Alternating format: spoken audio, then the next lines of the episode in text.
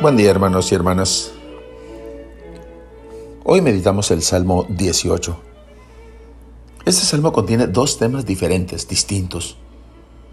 Un himno a la creación y un salmo a la ley, que la exalta y concluye con una súplica individual.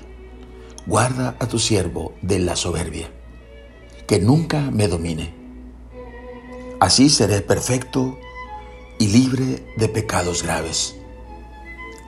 La liturgia nos presenta hoy la segunda parte, que nos ofrece la oportunidad de contactarnos con el alma de Israel, la ley divina.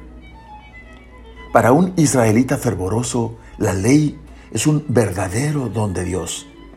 De hecho, leemos toda una letanía de cualidades atribuidas a la ley del Señor.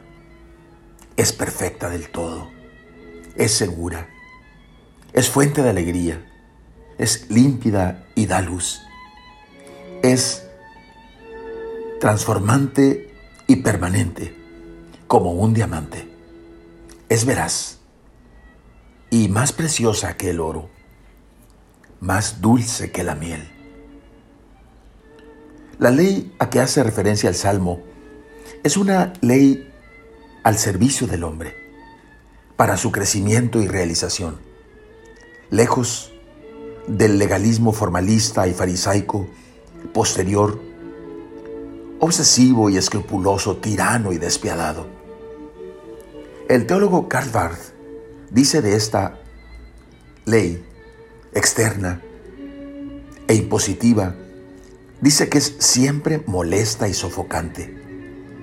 Ante ella nos entran ganas de huir, nos repite siempre el mismo estribillo, debes, debes. Y nosotros respondemos, no puedo, no soy capaz, no tengo ganas. En cambio, la ley anunciada por Jeremías en Jeremías 31-33, donde dice el Señor, meteré mi ley en su pecho, la escribiré en sus corazones. Esa ley nos dice, puedes. Entonces, la obediencia pedida por Dios no es un cumplimiento del deber, sino será obedecer en libertad. Esta es la nueva ley, la ley de Cristo, la del Espíritu que me realiza en la libertad y me lleva a encontrarme con Dios.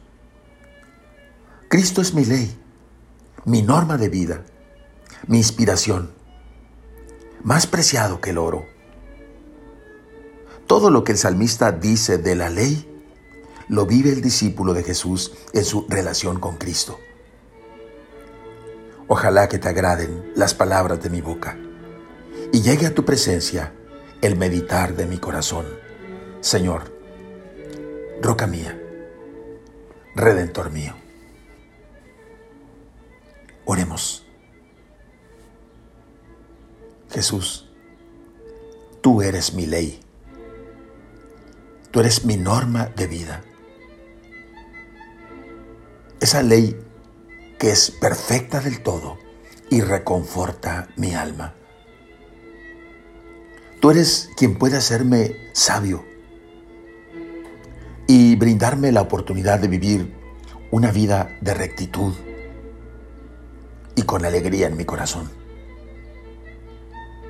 Gracias Señor, porque tenerte en mi corazón es más deseable que el oro y las piedras preciosas.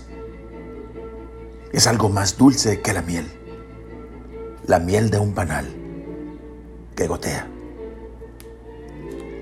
Amén.